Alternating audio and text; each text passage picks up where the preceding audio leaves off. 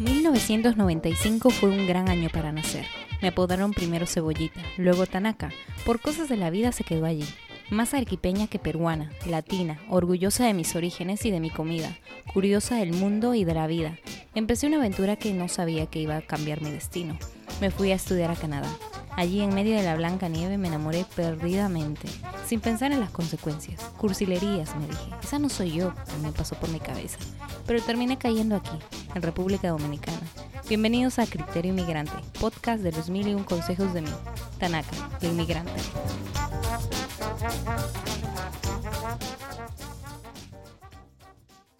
Bienvenidos a un nuevo episodio de su podcast Criterio Inmigrante. El día de hoy estoy con otra podcaster viviendo en un país que resuena mucho, lleno de canguros y al otro lado del mundo.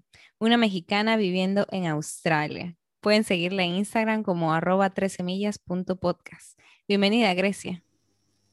Hola, hola a todos los que nos escuchan. Muchas gracias, Tania, por, por tenerme por acá. Es un gusto, un placer. ¿Qué tal? ¿Cómo está todo por eh, Australia con con todo, ¿cómo te va? ¿Cómo te va la vida? Cuéntanos un ching. Bien, pues todo bien. La verdad es que Australia siempre se me ha hecho como un país muy relajado en cuanto a todo lo que va pasando. Y ahorita justo creo que con lo del COVID eh, hubieron restricciones bastante, bastante fuertes, entonces eso ayudó mucho a que ahorita pues prácticamente seguimos nuestra vida como como si nada. O sea, ahorita todo está súper bien. En muchos, en muchos de los estados, en el estado donde yo estoy, está como si no, no hubiera pasado nada, literal. Entonces, eso ayuda a que todo siga fluyendo normal y pues ahí estamos, todo, todo bien, todo en orden. Qué genial, qué genial. Bueno, para las personas que no sepan y que estén escuchando, eh, aquí Grecia es una colega del mundo del podcast, porque ella también tiene un podcast donde habla de muchas cosas y da muchos consejos a las personas. Em, dime, estábamos hablando, de hecho, eh, hicimos una colaboración antes, antes de este episodio. Cuéntanos cómo es que que tú iniciaste ese podcast, porque tú me dijiste que, que, lo iniciaste también con la misma razón de poder hablar, de que es más o menos un tipo de, de libertad la que te da este podcast, de poder comunicar a las personas. Em, ¿Hace cuánto tiempo? ¿Cómo fue tu proceso de creación de este podcast?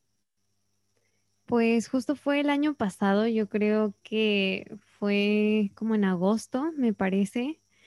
Y es que, te digo, te decía en el capítulo anterior que em, me encanta escribir cosas. Entonces es mi manera de desahogarme, es mi manera de, de anotar cosas que voy aprendiendo, reflexiones, y me siento mal, todo lo anoto. Y siempre había tenido esta idea de hacer como videos o un blog para compartir recomendaciones y cosas así.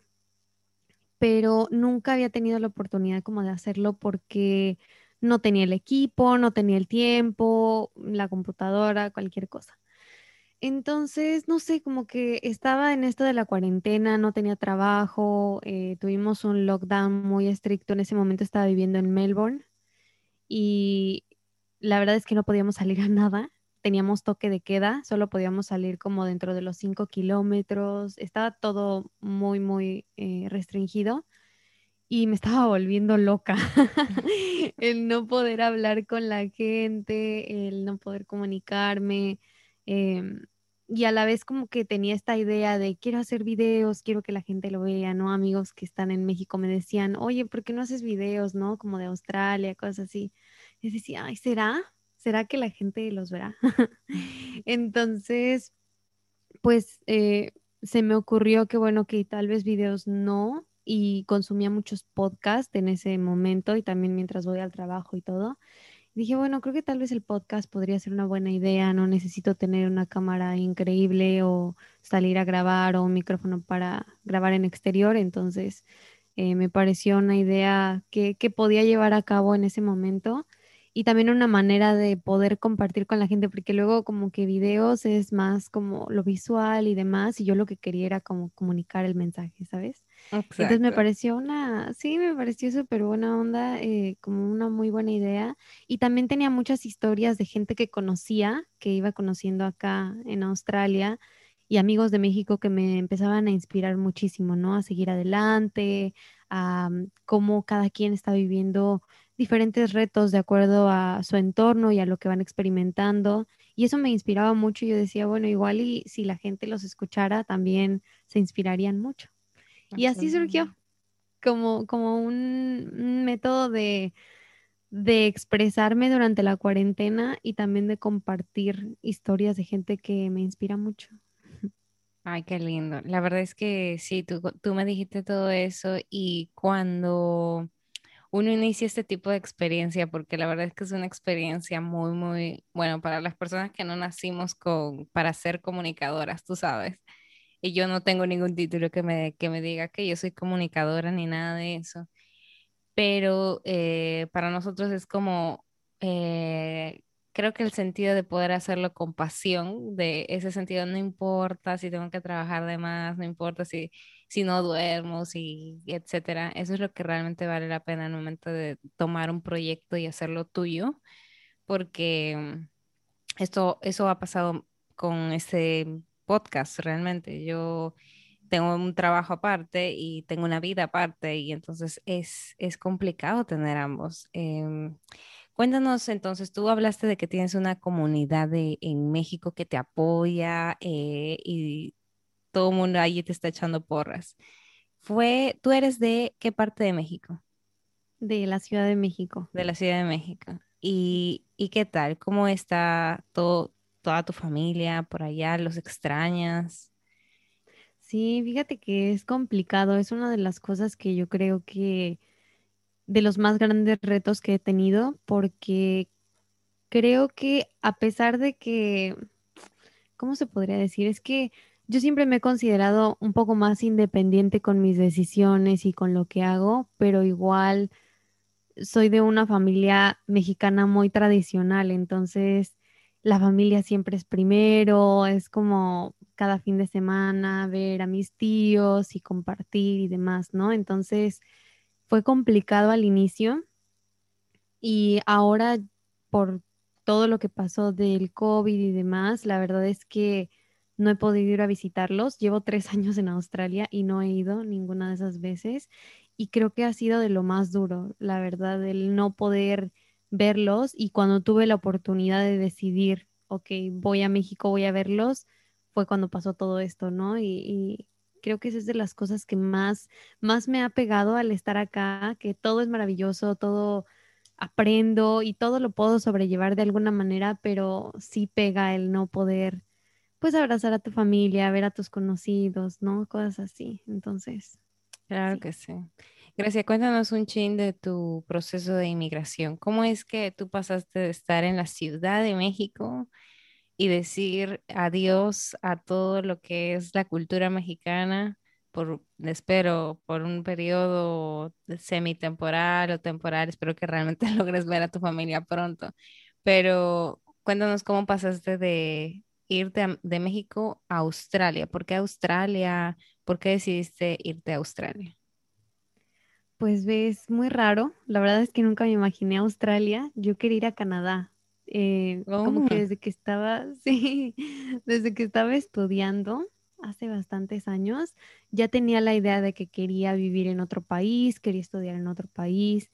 Entonces, desde ese momento que lo decidí, empecé a ahorrar de a poquito porque no trabajaba en ese entonces, solo estudiaba. Y cuando se me presentó la oportunidad de trabajar o hacer prácticas profesionales, ahorraba todo ese dinero porque en mente siempre tenía apenas termine mi carrera, yo me quiero ir y, demás.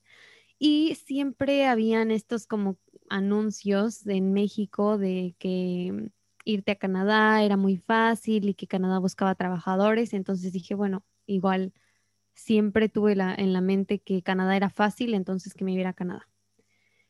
Y justo cuando llevaba yo un año trabajando, ya después de salir de la carrera, ya tenía pues suficiente ahorrado como para empezar el proceso a Canadá.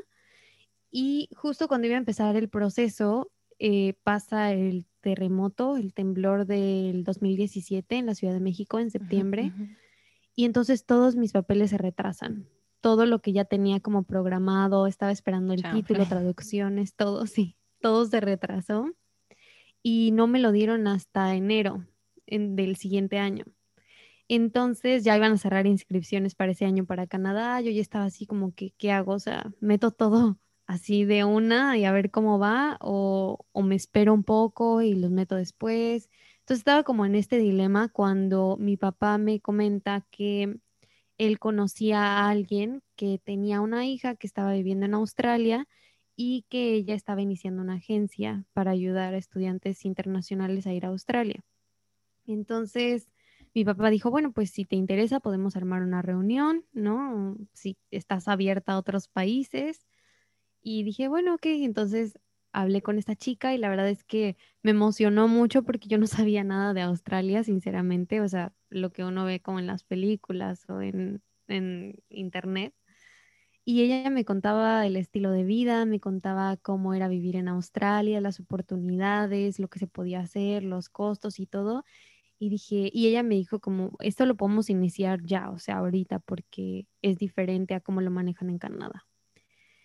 Y pues así fue. Entonces decidí hacer el proceso ahí con ella, ella me estuvo apoyando y pues ya, o sea, hace cuenta que inicié el proceso como por marzo y en junio ya tenía, ya estaba yo volando, o sea, tuve nada más un par de meses porque en lo que me aceptó la escuela, eh, se tardó bastante, entonces cuando me aceptó la escuela nos quedaba creo que dos semanas para que empezaran las clases, entonces en dos semanas tuve que como que empacar todo, comprar boleto de avión, visa, sí, la visa me la dieron creo que en un día, en dos días, no sé ni me acuerdo, pero me la dieron muy rápido y, así fue todo como, como súper, súper rápido y vine inicialmente a estudiar una maestría en salud pública, pero eh, después por cuestiones económicas y porque la verdad no me encantó, decidí cambiarme y acabé un diplomado en servicio comunitario. Y pues ahí vamos. ¿Cuánto más o menos, eh, el primero, em, para los que no sepan, qué estudiaste en México? En México estudié químico farmacéutico biólogo. Lo cual me parece súper, tú sabes. Me parece súper, o sea, es una carrera que siempre como que uno nunca sabe a qué área tú puedes estar actualmente trabajando, tú sabes, puedes estar en, en farmacéutica o en, el, en productos de cuidado para el, el, ser humano per se, porque es de higiene.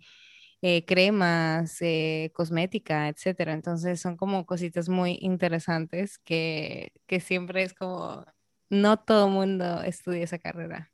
Es muy chulo. Y mm, no sé, eh, una, una curiosidad. ¿Tú tienes planeado como convalidar tu carrera o hacerla en Australia o ya no, ya no, ya no te interesa tanto? Pues es que la cuestión con mi carrera es que sí es muy padre en México, pero en otros países no existe el equivalente de esa carrera. O sea, es como o eres químico, o eres farmacéutico, o eres biólogo. No está como para las tres, ¿sabes? Entonces es complicado como validar de alguna manera como una de las tres, porque realmente mi experiencia es como en farmacéutica, más o menos. Entonces, realmente si yo quisiera trabajar aquí de lo que trabajaba en México, necesitaría validar, bueno, vaya, si quisiera ser farmacéutico acá, necesitaría sacar la licencia, porque obviamente las regulaciones con medicamentos y demás es, un tema como complicado y me llevaría bastante tiempo en cuanto a hacer prácticas y demás, ¿sabes? Y a mí nunca me gustó la parte de trabajar en una farmacia como tal, como dispensando medicamento porque siempre lo vi como más como ser cajero o algo así, eso no me gusta, ¿sabes? No es, no es algo que me guste. A mí lo que me gustaba era trabajar en la parte de estudios clínicos, en farmacéuticas, en cosas así. Entonces, es, es complicado porque acá es como, no sé, yo creo que, que tienes que tener suerte para tener un trabajo así cuando llegas con visa que tiene restricción en las horas, ¿no? Yo intenté entrar a la compañía en la que estaba en México porque también estaba aquí en Australia y fue difícil porque me decían, es que no podemos contratarte porque tienes limitación en, en las horas de trabajo, solo puedes trabajar medio tiempo. Entonces ellos buscaban siempre gente que trabajara a tiempo completo y la verdad es que lo intenté, intenté incluso buscar prácticas en farmacéuticas y todo y todos me dijeron lo mismo en su momento, ¿no? Como necesitas eh, derechos de trabajo de tiempo completo. Y pues para eso, pues tenía que tener un permiso de trabajo, o sea, que alguien me, me nominara para poder trabajar con ellos o pues ya tener una residencia, ¿no? Entonces, eso fue lo complejo y por eso también decidí, tal vez no es el camino, porque me estoy frustrando demasiado en, en lo que no puedo hacer, entonces debería enfocarme un poco más en lo que puedo hacer. Y servicio comunitario, la verdad es que eh, quería estudiar salud pública justamente por crear programas que ayudaran a, la gente, ¿no? Ayudar a, las personas a tener una mejor calidad de vida, a mejorar un poco el sistema de salud.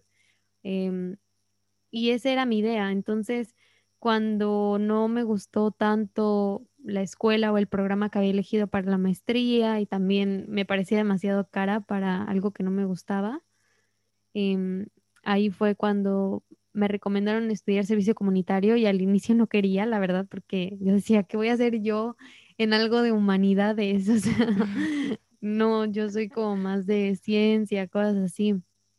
Y la verdad es que me gustó mucho, aprendí mucho, nunca había tenido clases de humanidades como las que tomé en servicio comunitario.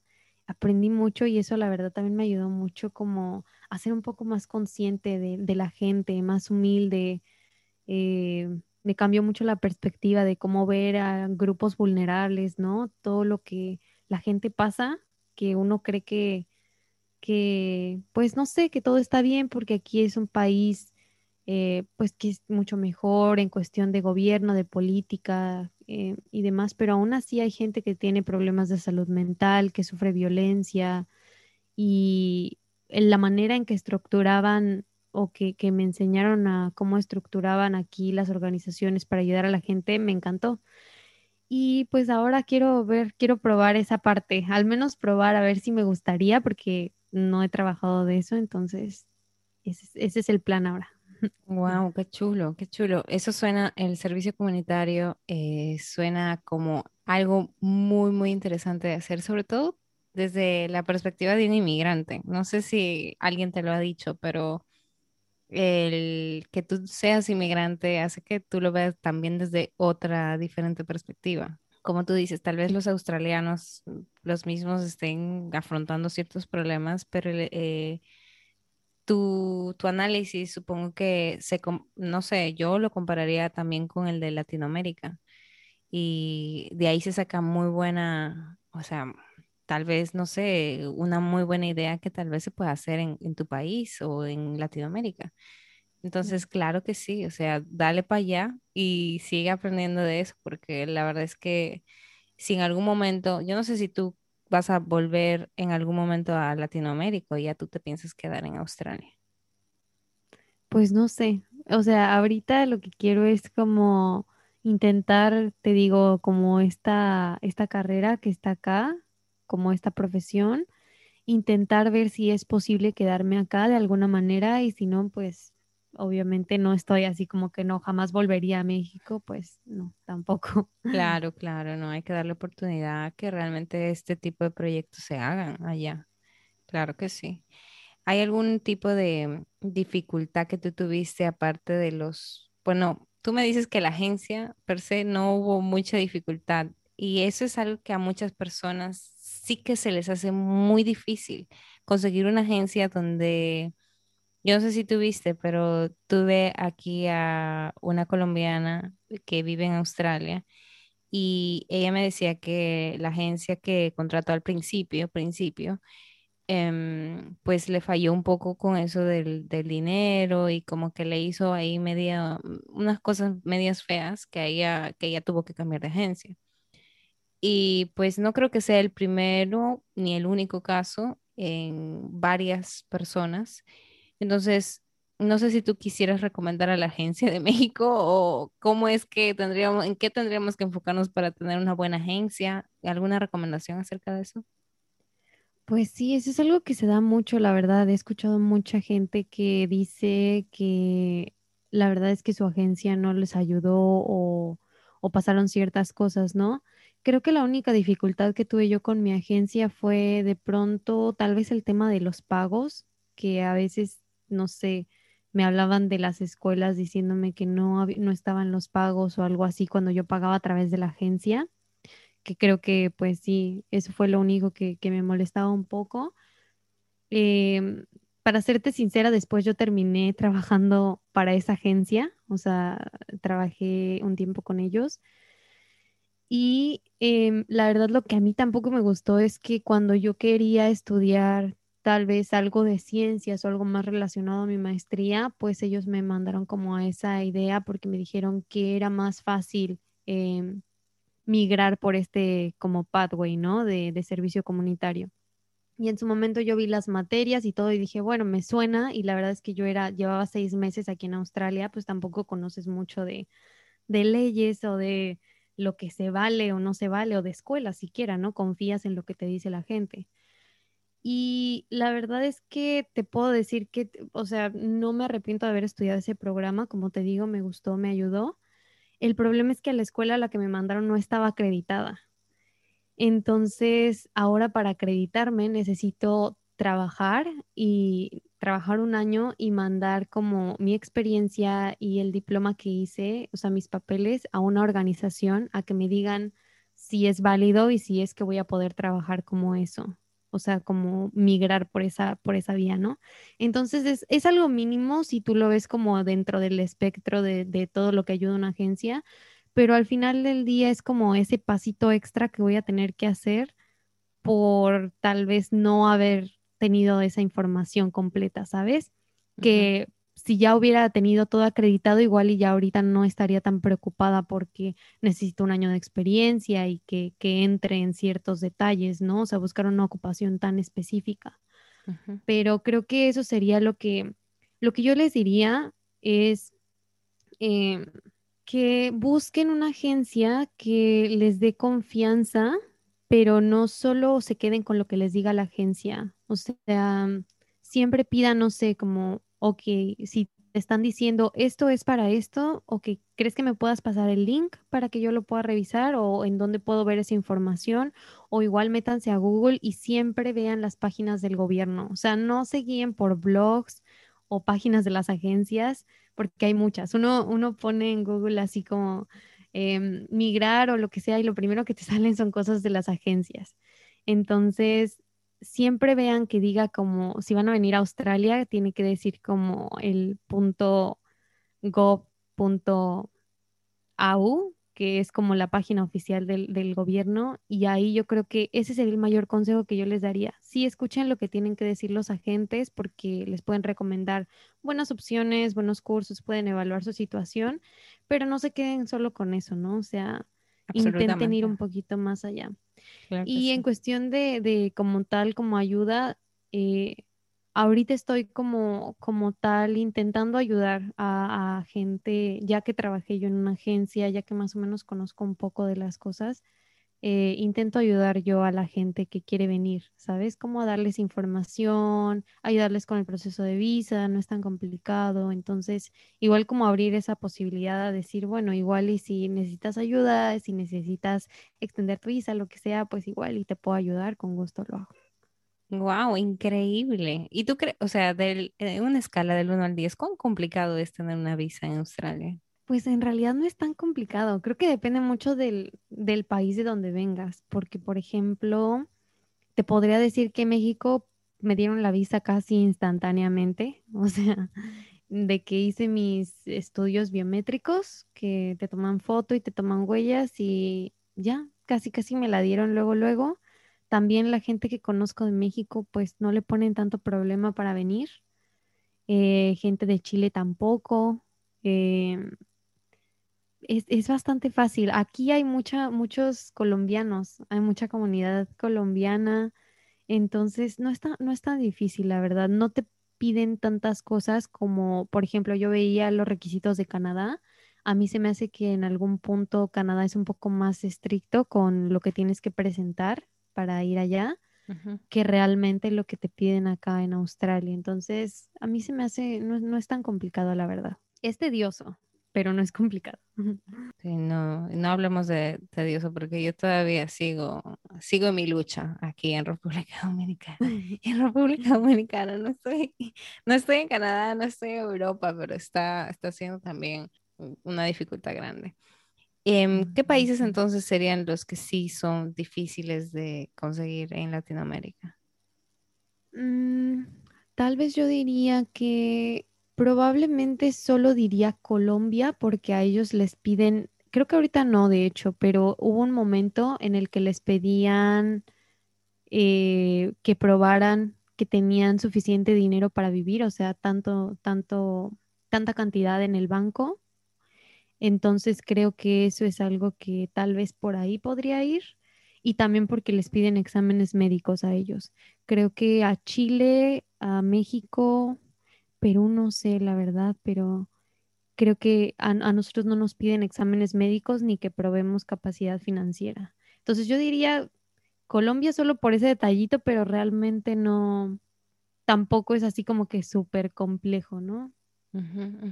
Sí, hay algunos países. Ella, em, allá en Australia, sí que es, resulta un ching más fácil porque sus políticas migratorias realmente están hechas para eso, para, para poder tener cierto balance al momento de tener inmigrantes y pues lo han ido, lo han ido haciendo bien, paso a paso, tú sabes. O sea, la gente allá, ah, inclusive la que llega tan solo para, para trabajar de frente y que, o solo estudiar y trabajar, em, la calidad de vida siendo trabajador como tal es, es muy buena. O sea, mucha gente que, que trabaja en Australia lo hace bastante bien y tienen el dinero para ahorrar tan solo. Y, y pues el hecho de poder rentar un cuarto, el hecho de poder tener como que ciertas comodidades siendo independiente en otro país es, es lo máximo.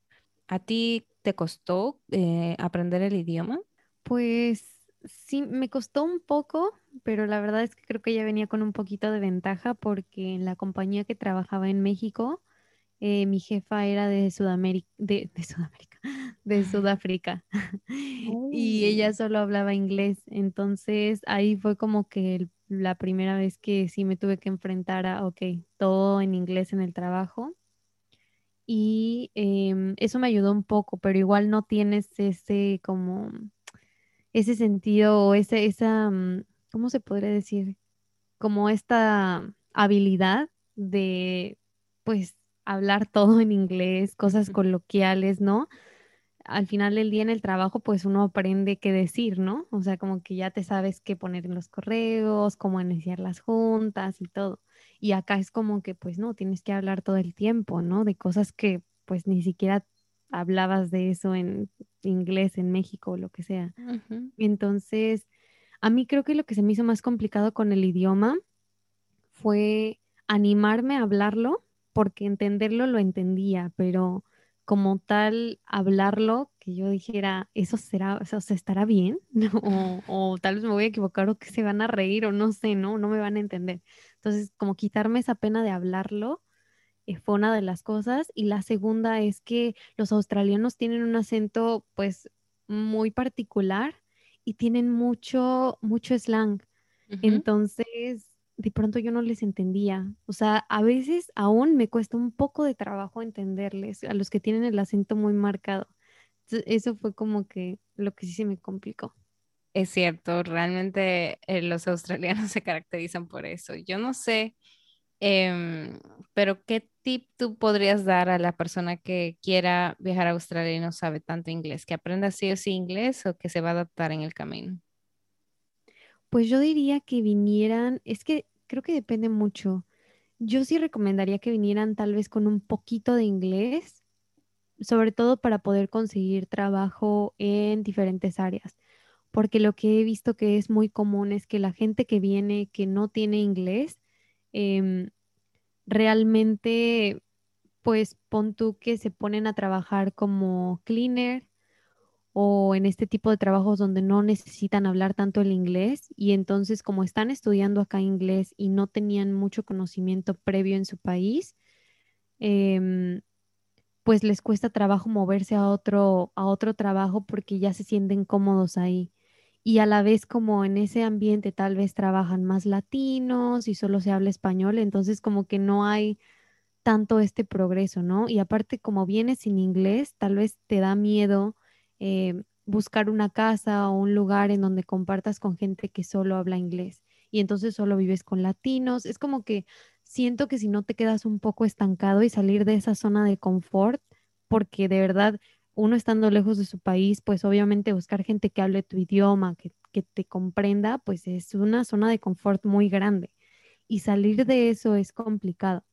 Entonces yo lo que diría es que vengan con un poco de inglés, el suficiente como para que tengan las herramientas para, para poder tener la confianza de vivir, claro, escalar y vivir con otra gente y abrirse a que a que no solo se queden con la comunidad latina, porque solo así vas progresando, solo aventándote a, a, hablar diario inglés con gente que no habla nada de español, que no puedes decirle, como, ay, no, es que significa esto, o no, mejor español, ¿no? O algo así. Eh, es como realmente vas a aprender y como realmente vas a empezar a, escalar en, en, trabajos, en tus círculos sociales y metas y todo. Lo pregunto porque hay algunas personas que sí piensan que sí deben de, por ejemplo, no perder eh, la, eh, el, el ambiente de tener tu país en otro país donde actualmente estás viviendo y, y cerrarte, o sea, cerrarte, simplemente no voltear para el otro lado, tú tienes tu comunidad y de ahí no sales, tipo los judíos, como los judíos lo hacen cuando se mudan alrededor del país, ellos entre judíos pues son, confían entre ellos, es lo único que conocen, no se van a relacionar con otra persona y así, tal cual, y solamente hablan entre ellos.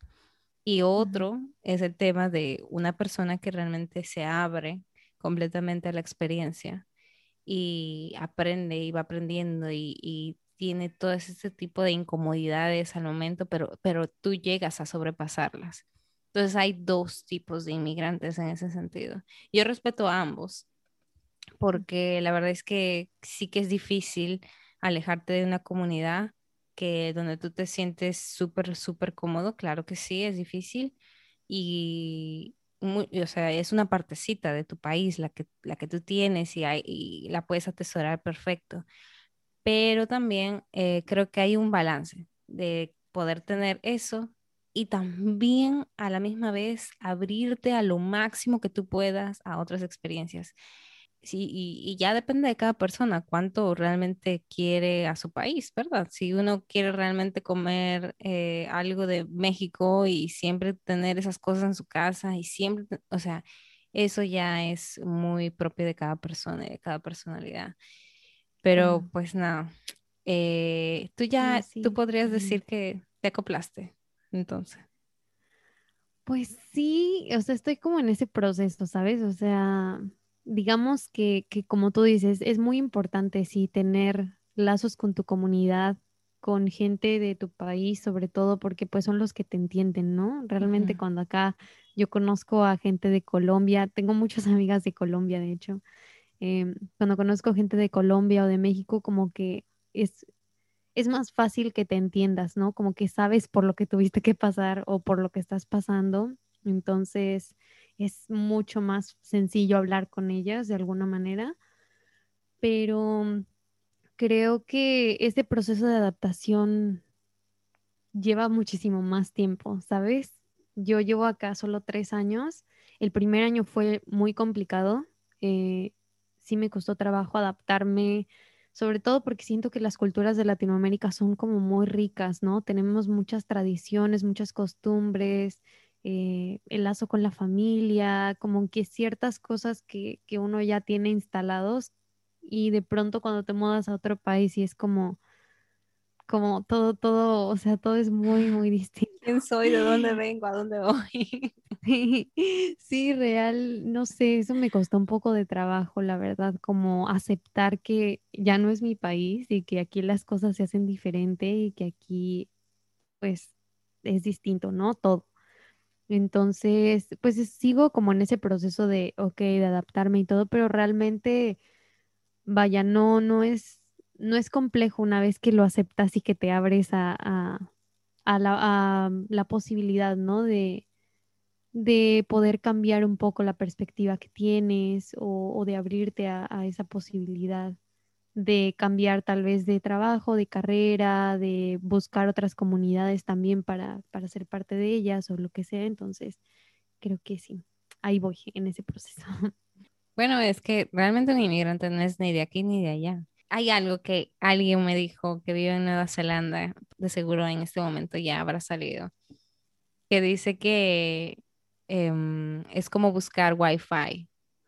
Eh, un inmigrante siempre está tratando de buscar wifi y es como que esa conexión que nunca llega, pero y cuando llega es muy, muy temporal y, y se va rápido o se, y cuando se va es otra vez estás tratando de buscar la conexión entonces está siempre así. Y la verdad es que eso me, mira, eso se me quedó grabado y es cierto, muchas veces, eh, inclusive en las situaciones donde uno está viviendo, en la, tú tienes actualmente a tu novio, ¿verdad? Eh, australiano. No, él es de otro país. ¿De otro país? ¿De dónde es él? él es de Filipinas, pero vivió toda su vida en Singapur. Entonces. Increíble. Y tú te lo estás guardando hasta este momento. Todo oculto, ¿eh? el secreto. Supongo que eso es lo que más te gusta de Australia. Pues ve que yo decía, después de ese primer año, porque el primer año la pasé bastante mal, la verdad, eh, en cuanto al proceso de adaptación, la verdad es que no fue, yo pensé que iba a ser más sencillo, porque te digo, yo era un poco más independiente en México y la verdad es que yo creí que iba a ser más sencillo adaptarme, pero no, no lo fue. La verdad es que tuve que enfrentarme a mucho, enfrentarme mucho a esta mentalidad que, tenía yo de vivir en Latinoamérica, de tener cierta posición en mi trabajo, cierto estatus social, por así decirlo. Em, y de pronto como que venir a otro país y empezar de cero, nunca, nunca había empezado de cero, ¿no? O sea, siempre estaba en la comodidad con mi familia y no sabía qué tan duro iba a ser, sinceramente. Y después de ese primer año, yo dije, bueno, ya me regreso a México en cuanto termine mis estudios, eh, un par de meses, ahí nos vemos. Yo ya le he dicho a mis papás como ya, o sea, acabando mis estudios me regreso, yo ya viví lo que tenía que vivir acá y listo y luego conocí a mi novio. Yo sabía, yo sabía que eso venía. y la verdad es que me cambió la perspectiva porque sí, creo que, no sé, creo que justo en esa etapa en la que lo conocí a él, también conocía a mucha gente que de alguna u otra manera me hacía sentir ya más como parte de alguna, de alguna comunidad, ya no me hacía sentir tan extranjera, ¿no? O sea, tan diferente a todo lo que estaba viviendo, todo lo que estaba pasando me empecé a identificar con gente de que sí es complicado, yo también he pasado por lo mismo y entonces ahí eso fue lo que me hizo darme cuenta, ok, es parte del proceso, no es que yo esté como tan errada, ¿no? O que sea un problema que yo tengo. Y hablando con él, pues la verdad es que al inicio yo le decía, no, pues yo me voy a México. O sea, no empecemos una relación porque yo me voy a México. Él, él sí quería quedarse en Australia en ese momento o, o, viajar a otro país. Pero ya después, o sea, como que fue creciendo la relación. Y pues lo que sí es cierto y algo que, que también me gustaría dejarle a la gente que te, que te escucha es que mucho de la experiencia que vives en un país como migrante tiene que ver con la gente con la que te juntas, con los amigos que vas haciendo y las relaciones que haces. A mí me cambió mucho la perspectiva de Australia cuando encontré cierto grupo de amigas, cierto grupo de amigos con los que salía más, que me identificaba con ellos, como que sí te cambia mucho. Y dentro de eso, pues entra la relación con mi novio, ¿no? O sea, él cómo empezó a cambiar mi estilo de vida o, lo que yo pensaba de Australia cuando te empiezas a juntar con esta gente se hace más ameno, ¿no?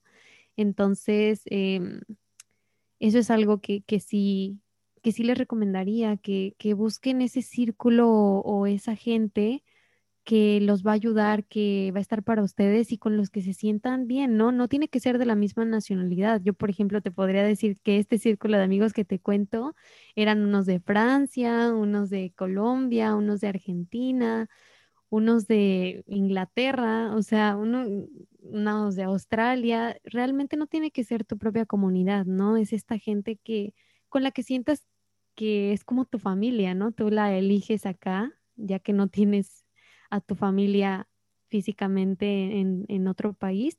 Entonces eso se va volviendo tu familia y es la red de soporte que te ayuda a seguir adelante y a sobrellevar las cosas. Y eso me pasó con mi novio. Me cambió esta perspectiva de decir, de pensar que estaba solita, de que no quería estar acá porque no tenía esas conexiones tan fuertes con la gente, porque es difícil formar conexiones con la gente. claro que sí, claro que sí. Sí, y pues eso me ayudó mucho cuando empecé a salir con él, después lo platicamos y dijimos, la verdad es que no nos queremos separar ahorita, entonces pues busquemos la manera de quedarnos los dos aquí y pues ahí está. Qué bonito. De verdad que sí. Y tú podrías decir, aparte del ¿Qué más te gusta de Australia? No, solo él. Ah, bueno, entonces busquen un novio, recomendación, busquen. Mira que eso no está tan loco. Mucha gente también ah, he visto y han dado consejos aquí en el podcast de, de, que a través de la relación y a través de tener un novio, pues sí que han aprendido y han mejorado su inglés. Entonces, eso no está tan, tan, loco como para decir, no, no, no es un buen consejo. Búsquense, la, el consejo sería búsquense un buen novio, un novio real, fijo, con buenas intenciones. Eh, analicen esa relación y después pues pasan al siguiente nivel. Pero dime, dime qué te gusta de Australia. Realmente hasta ahora, ¿qué tuviste que te gusta y qué no también, qué no te gusta de Australia? Pues lo que me gusta mucho es la seguridad. O sea, aquí me siento muy segura si camino a las noches, si me vista como me vista. Obviamente siempre teniendo precaución, porque no importa dónde estés, siempre va a haber gente con malas intenciones. sí, no lo quería decir así, pero... no, no, está bien. Aquí no hay, no hay pero creo que la seguridad eh, es algo que me encanta de aquí que yo podía salir de trabajar a las 3 de la mañana yo sola caminando en un área sin gente y demás y no sentía que estuviera en peligro. Podía sacar mi celular sin sentir que alguien me lo iba a robar o subirme al transporte público sin que alguien me estuviera eh, mirando o toqueteando o que me sintiera yo de alguna manera que estaba insegura. Creo que eso es algo que que a mí me encanta de, de Australia y que cuando llegué me parecía como que, como que utópico, ¿no? Como, sí, como, ¿cómo es posible que la gente va con sus computadoras en el transporte público, ¿no? O sea, guárdenlas. Pero, sí, no, te lo juro. O caminar con los audífonos en la calle y yo decía, jamás, porque, pues no, o sea, tengo que estar alerta todo el tiempo, en todo momento. Y disfrutar de esas pequeñas cosas es, de verdad, uno se da cuenta cómo esa parte de la seguridad sí te afecta en, tu estilo de vida. Y en la psiquis de uno y la, la salud mental también que uno tiene durante su vida cotidiana. Real, sí. Y otra cosa que me gusta mucho es que, y tú lo comentaste en el episodio que grabamos, eh, yo me imaginaba, pues siendo de la Ciudad de México, para ir a una playa tienes que al menos como manejar como de cuatro a cinco horas, ¿no? Para la playa más cercana, por así decirlo. Y aquí no, aquí como la ciudad, las ciudades que son bien conocidas, que son grandes o que tienen oportunidades de trabajo, están cerca de playas. Y las playas son bonitas, entonces era como, no sé, como que eso me encantó, ¿no? Poder vivir cerca de la playa y la ciudad es maravilloso. Y también, ¿qué más te podría decir? Déjame ver qué, qué anoté por acá. Ay, la paga del trabajo, eso es importante. Claro que sí, si no, dime. que es muy bien remunerado, la verdad. O sea, en México jamás me esperaría vivir con un salario de mesera, o sea, siendo mesera, pagando escuela, renta, estilo de vida, nunca. Y aquí la verdad es caro el estilo de vida, pero le pagan muy bien. O sea, aquí sí puedes, yo he sobrevivido aquí pagando estudios y todo siendo mesera, trabajando en tiendas de ropa.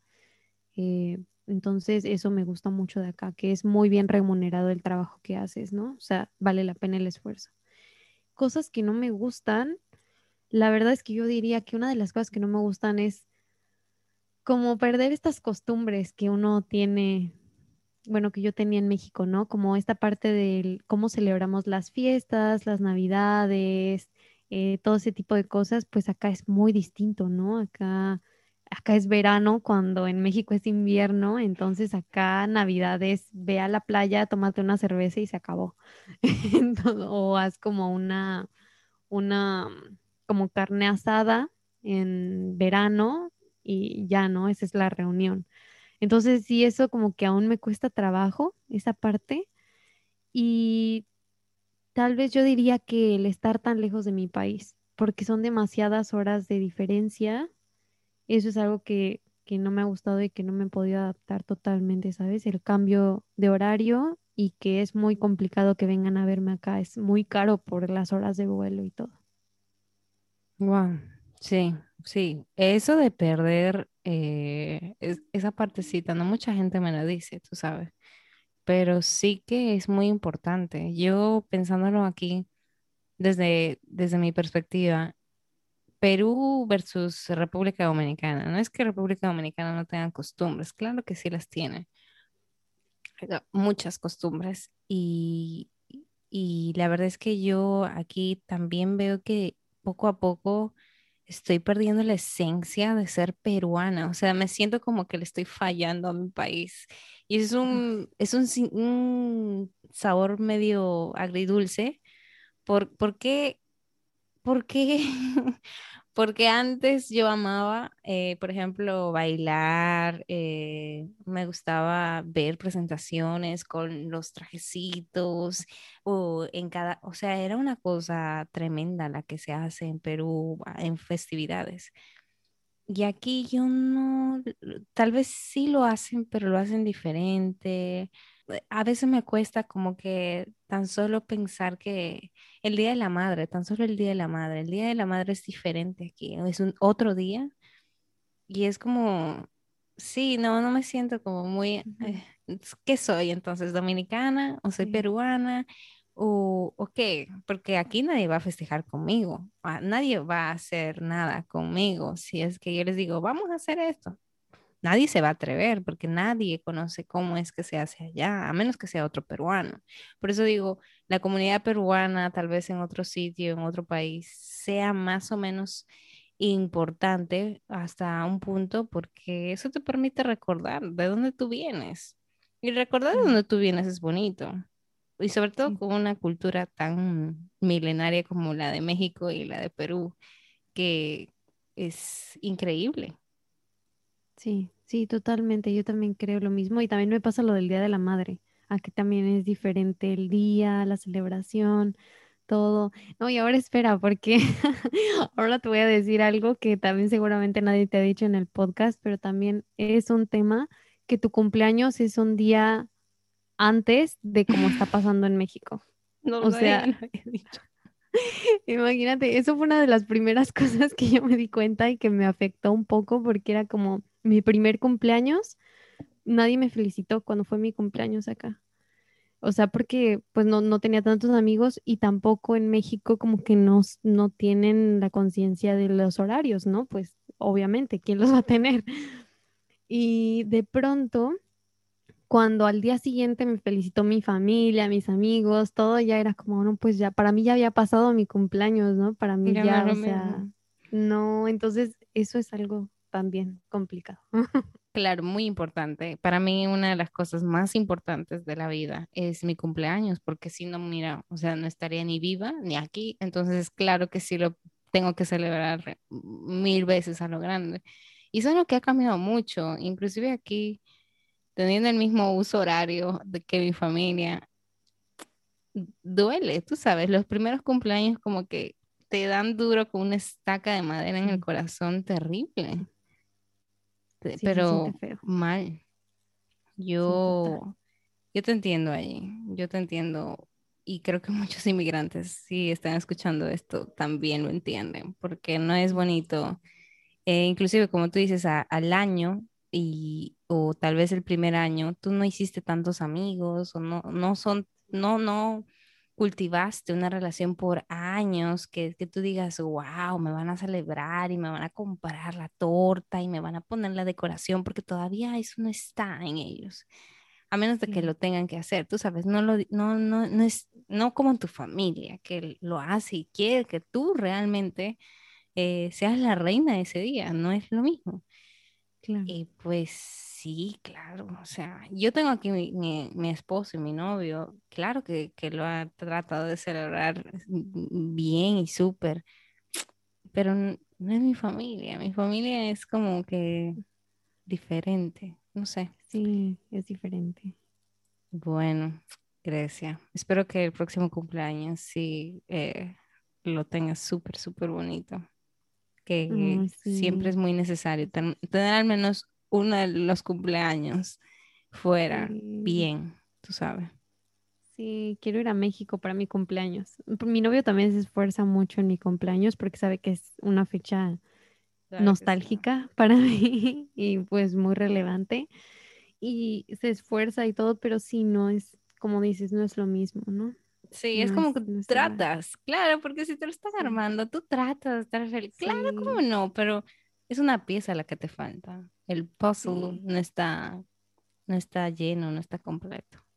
Sí, total, total. Bueno, eh, Grecia, ¿qué te hubiera gustado entonces que fuera diferente? Hablamos de la agencia, pero ¿hay algún aspecto en específico que a ti te hubiera gustado que fuera diferente en tu proceso, en todo ese tiempo? Tal vez yo creo que eso, tener como, como más conocimiento, tal vez antes de venir, haberme preparado un poco más, o incluso ya acá cuando iba a cambiar de, de carrera o de rama, tal vez sí me hubiera gustado tener más conocimiento sobre las herramientas que tenía disponibles para investigar más, ¿no? O sea, para saber qué realmente quería y tomar una mejor decisión. Eh, yo creo que eso.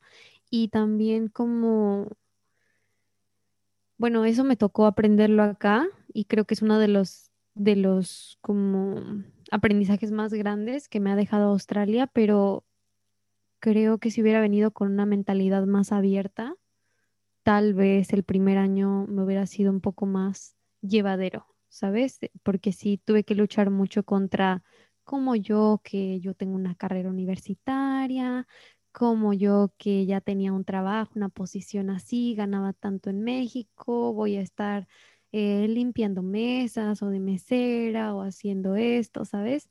Eso me pegó mucho y creo que es algo que aprendí acá y, por eso lo decía, creo que eso fue como algo que me ayudó a ser muchísimo más humilde em, y a valorar mm, otras cosas, ¿no? De la vida. Y, eso es un aprendizaje grande, pero sí me hubiera gustado tener una mentalidad un poco distinta, la verdad, cuando llegué. Eso me hubiera ayudado mucho en cuestión de trabajo, buscar otras oportunidades.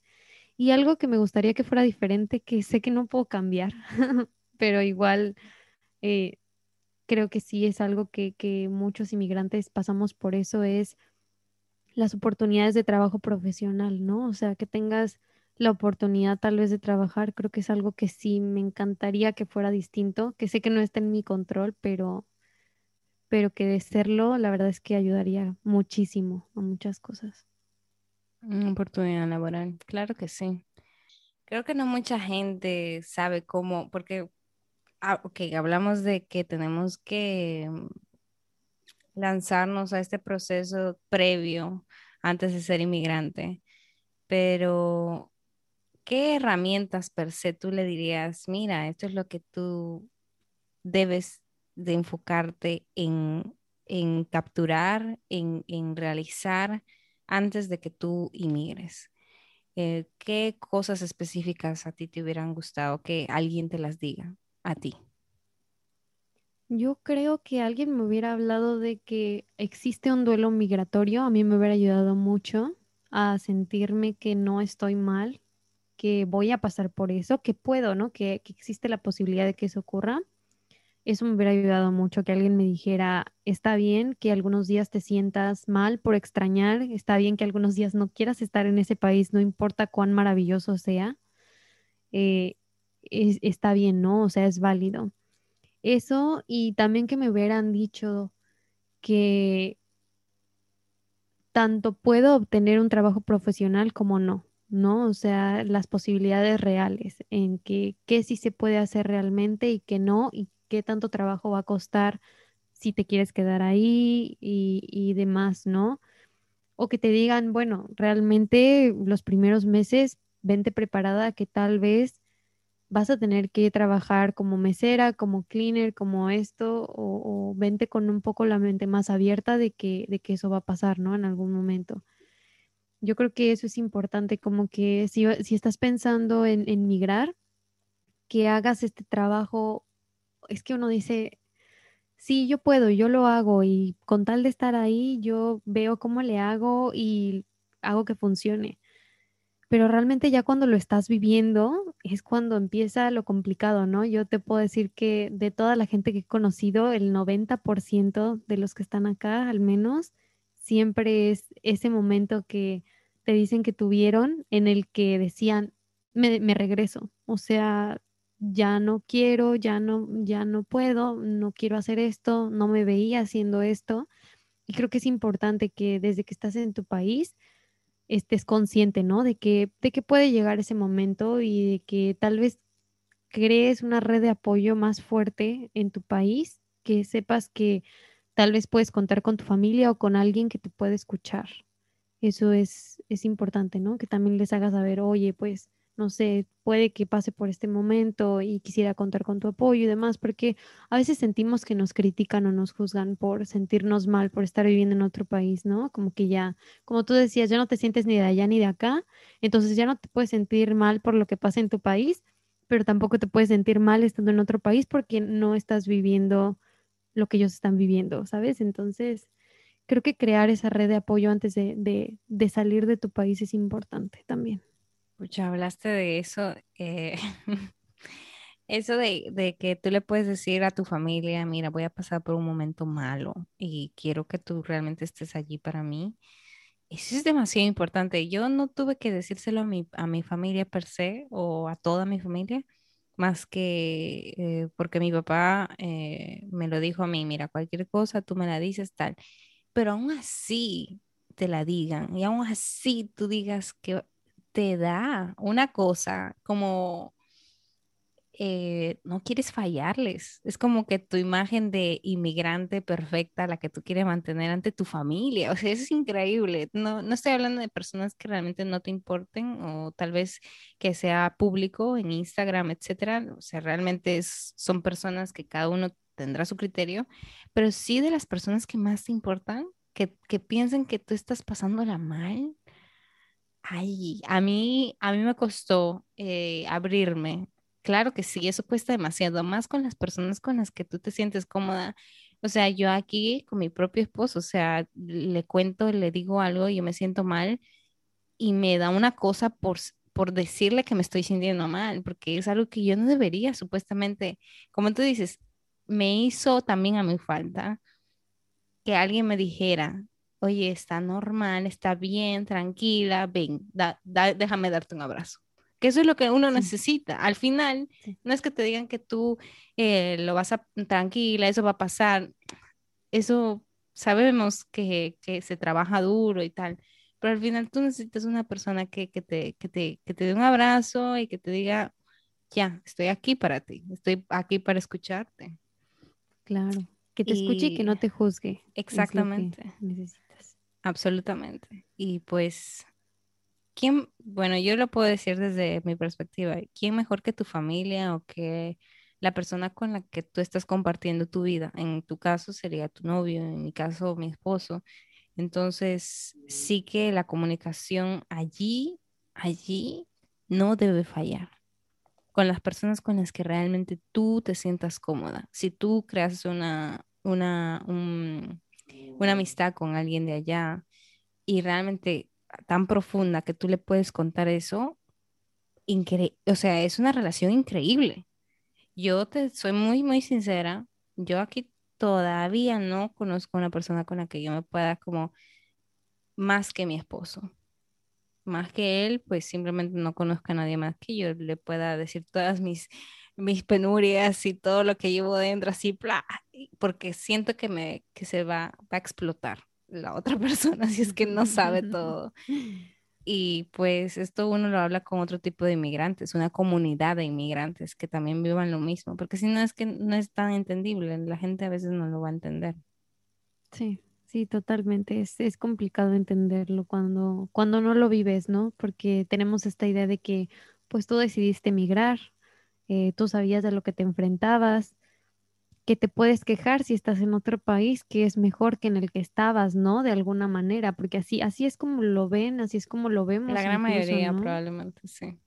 Sí, entonces es, es complicado hacerles entender que, que, oye, mis sentimientos también valen, ¿no? O sea, yo le decía, le decía a unas amigas, y es algo que me gusta mucho recordarle a la gente, no porque viva en un país o en otro, dejo de ser humana, ¿no? Yo sigo sintiendo, sigo teniendo días buenos y días malos y tal vez no tengo los mismos problemas que tú viviendo en otro país, pero también tengo mis problemas, ¿no? Y no por eso ya soy eh, infalible a todo lo que me pase, ¿no? Y por eso tengo que estar 100% feliz todo el tiempo. Entonces, no, no hay que perder esa cualidad humana, ¿no? De que que creo que se, no sé si tú lo sientes, pero creo que se pierde mucho con redes sociales y todo esto eh, en plataformas digitales, como que se va perdiendo esa humanidad. Yo no, no entiendo, no entiendo muchas veces cómo es que, porque yo soy mucho de los detalles de la vida per se, o sea, de de poder realmente disfrutarme un tecito en la tarde, de poder realmente conversar con alguien y mirarlo a los ojos y ver cómo se expresa. Eh, o sea, de, esos detallitos que mucha gente no se les va, se les olvida, se les fue.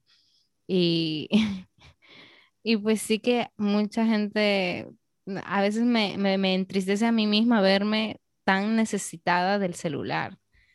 Eh, y es que se ha vuelto como parte de mi brazo, o sea, es parte ya de, de, mi ser y eso no me gusta, a veces no me gusta. Y pues uno tiene que vivir más como inmigrante porque tú tienes una familia allí, o sea, literal, la familia está en la palma de tu mano. Sí. Dime cuán difícil puede ser que tú te, o sea, que tú te separes tanto de tu familia y, o sea, te estás separando, si te, tú, si te separas de tu celular, te estás separando de una partecita tuya. Yo no sé si muchos inmigrantes lo han, lo han visto así, pero es increíble. Sí, totalmente.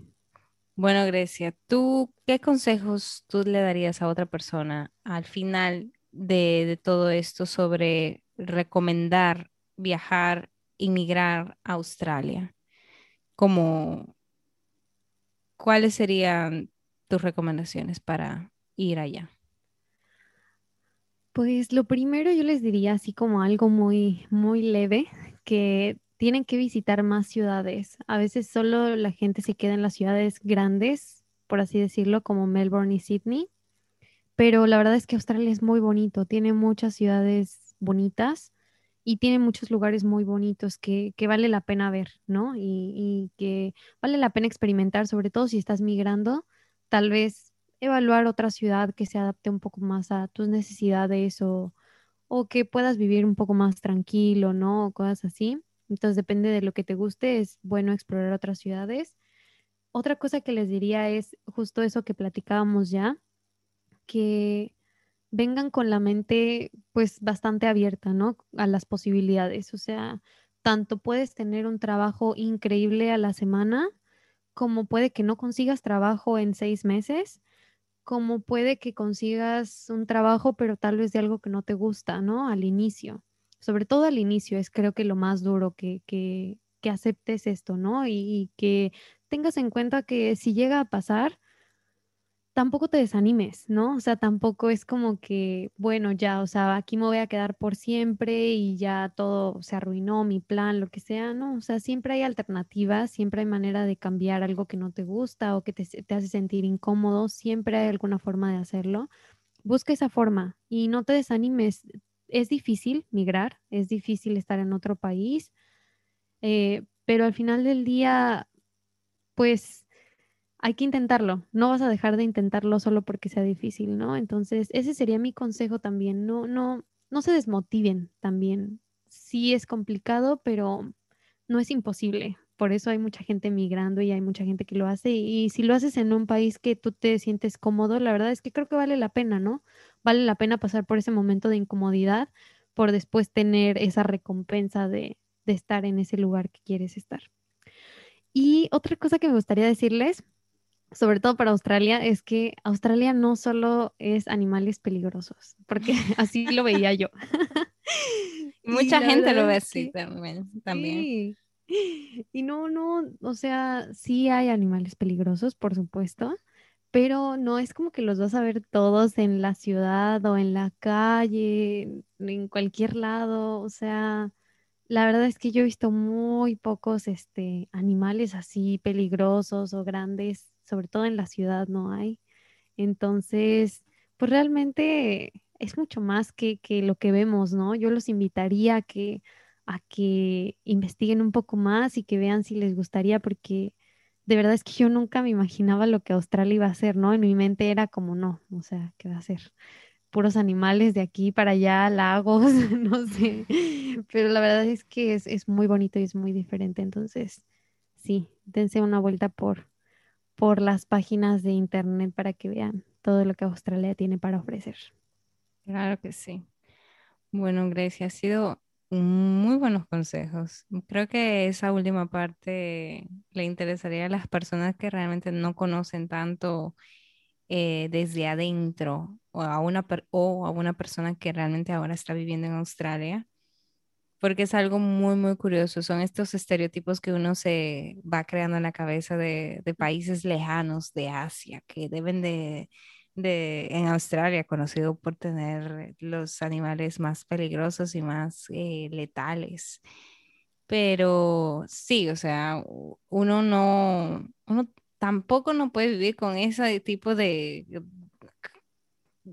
o sea, uno o bien tiene que estudiar bastante bien el país a donde uno va y también considerar lo que, lo que tú dices, conocer a otras personas que viven en Australia ayuda muchísimo. Y pues sobre todo en este episodio donde tú nos dices que realmente tenemos que no tenerlo tanto tan presente porque no es algo que va a pasar. Pero nada, Grecia, gracias por los consejos, gracias por las recomendaciones, gracias por contarnos un pedacito de tu vida siendo inmigrante, porque yo sé que a veces es difícil hablar de este tipo de temas. Em, pero nada, gracias. Y si en algún momento necesitas otro tipo de colaboración, pues a la orden estamos por aquí.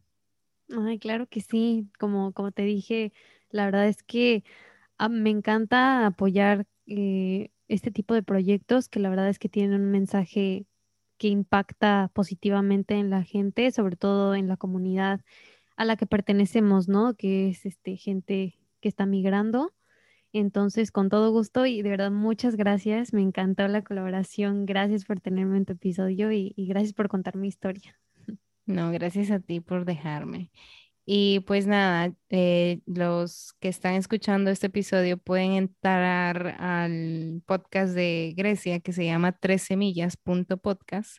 Ahí pueden ver la colaboración que hicimos entre las dos.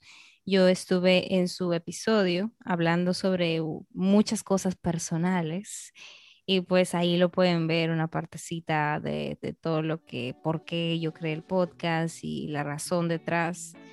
Allí está todo eso. Pero nada, eh, Grecia, nos vemos entonces en otra oportunidad. Claro que sí, muchas gracias. Gracias a todos los que nos escucharon. Bye. Bye.